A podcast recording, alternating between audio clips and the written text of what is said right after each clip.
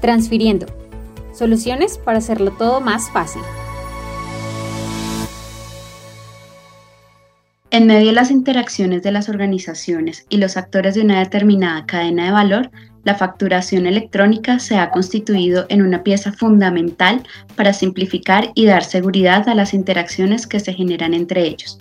Esta tendencia, a la vez que conforma una transformación digital, ha contribuido con el crecimiento integral de las corporaciones y profesionales independientes. Aspectos como el ahorro en los costos operativos, la mejora de la eficiencia del proceso de gestión de facturas y la reducción del tiempo de generación de estas son solo algunos de los beneficios que traen consigo la implementación de la facturación electrónica dado que es una herramienta no solo importante, sino necesaria y en algunos casos obligatoria, cada empresa y profesional independiente debe asegurarse de contar con el proveedor tecnológico que mejor satisfaga sus necesidades según su industria. Para ello, nos acompaña hoy Vivian Gómez, líder consultora de la empresa Transfiriendo, quien responderá las preguntas más importantes sobre lo que tanto empresas como independientes deben saber acerca de la implementación de la facturación electrónica al interior de la empresa. Vivian, bienvenida. Cuéntanos un poco más acerca de ti. Buen día, Gina. Muchas gracias por la invitación. Pues como mencionabas, mi nombre es Vivian Gómez. Yo soy ingeniera industrial. He trabajado aproximadamente cinco años en implementación de proyectos TI eh, actualmente me desempeño como líder consultor en Transfiriendo. Entonces, pues estoy hoy aquí para acompañarlos y resolver las inquietudes que tengan acerca del proceso de facturación electrónica. Entonces, cuéntame qué dudas tienes y, y vamos avanzando, cómo los podemos ir orientando.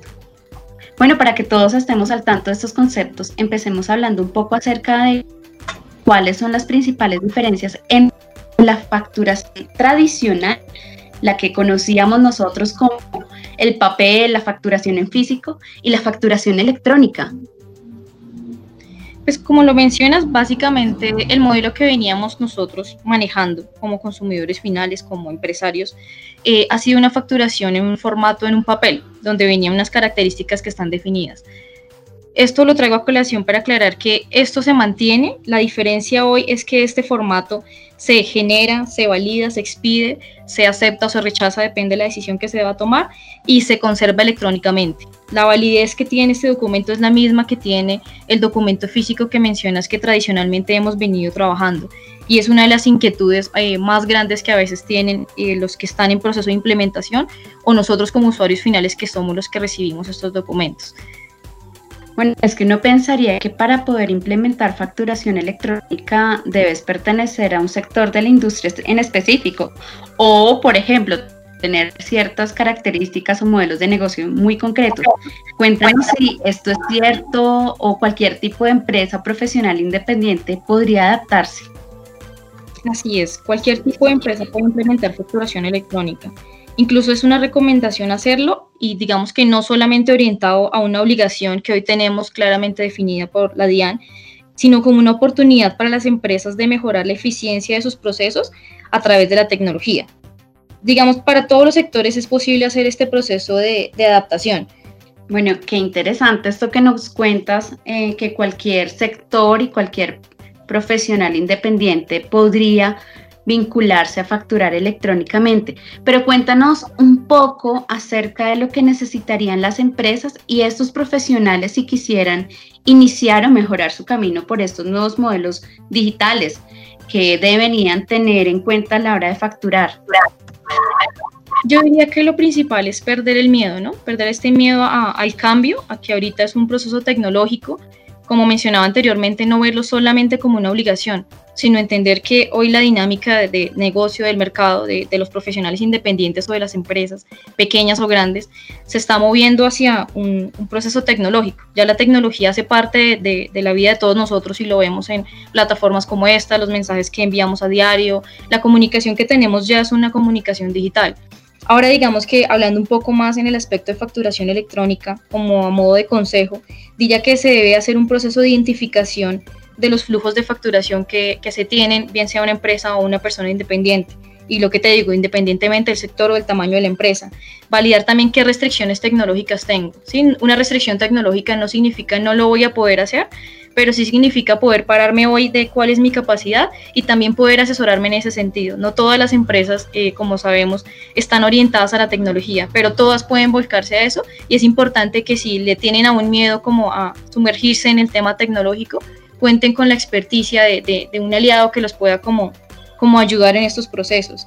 Eh, la identificación de las necesidades del negocio, lo que, les, lo que te comentaba hace un momento. No todas las empresas tienen la misma necesidad, aunque pertenezcan a un mismo sector o un gremio.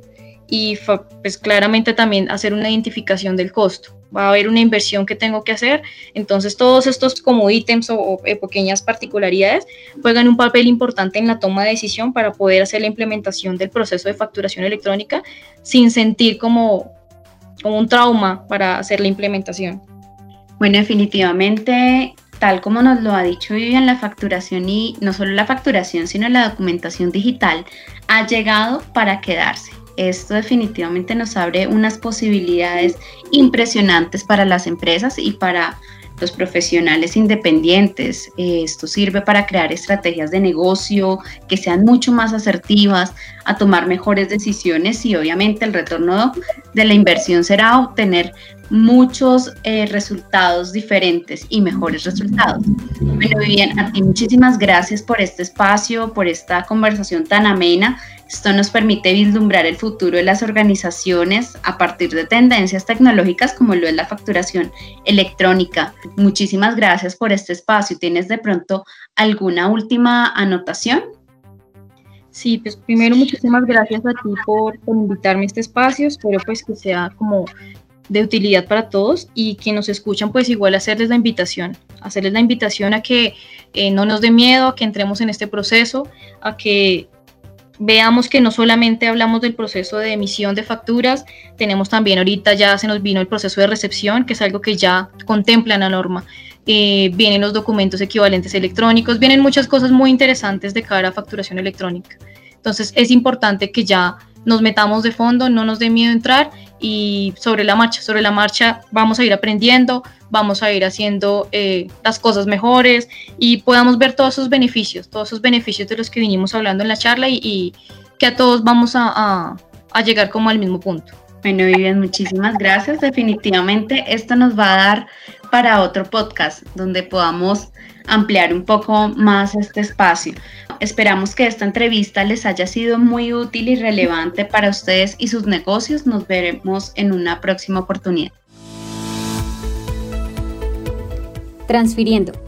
Soluciones para hacerlo todo más fácil.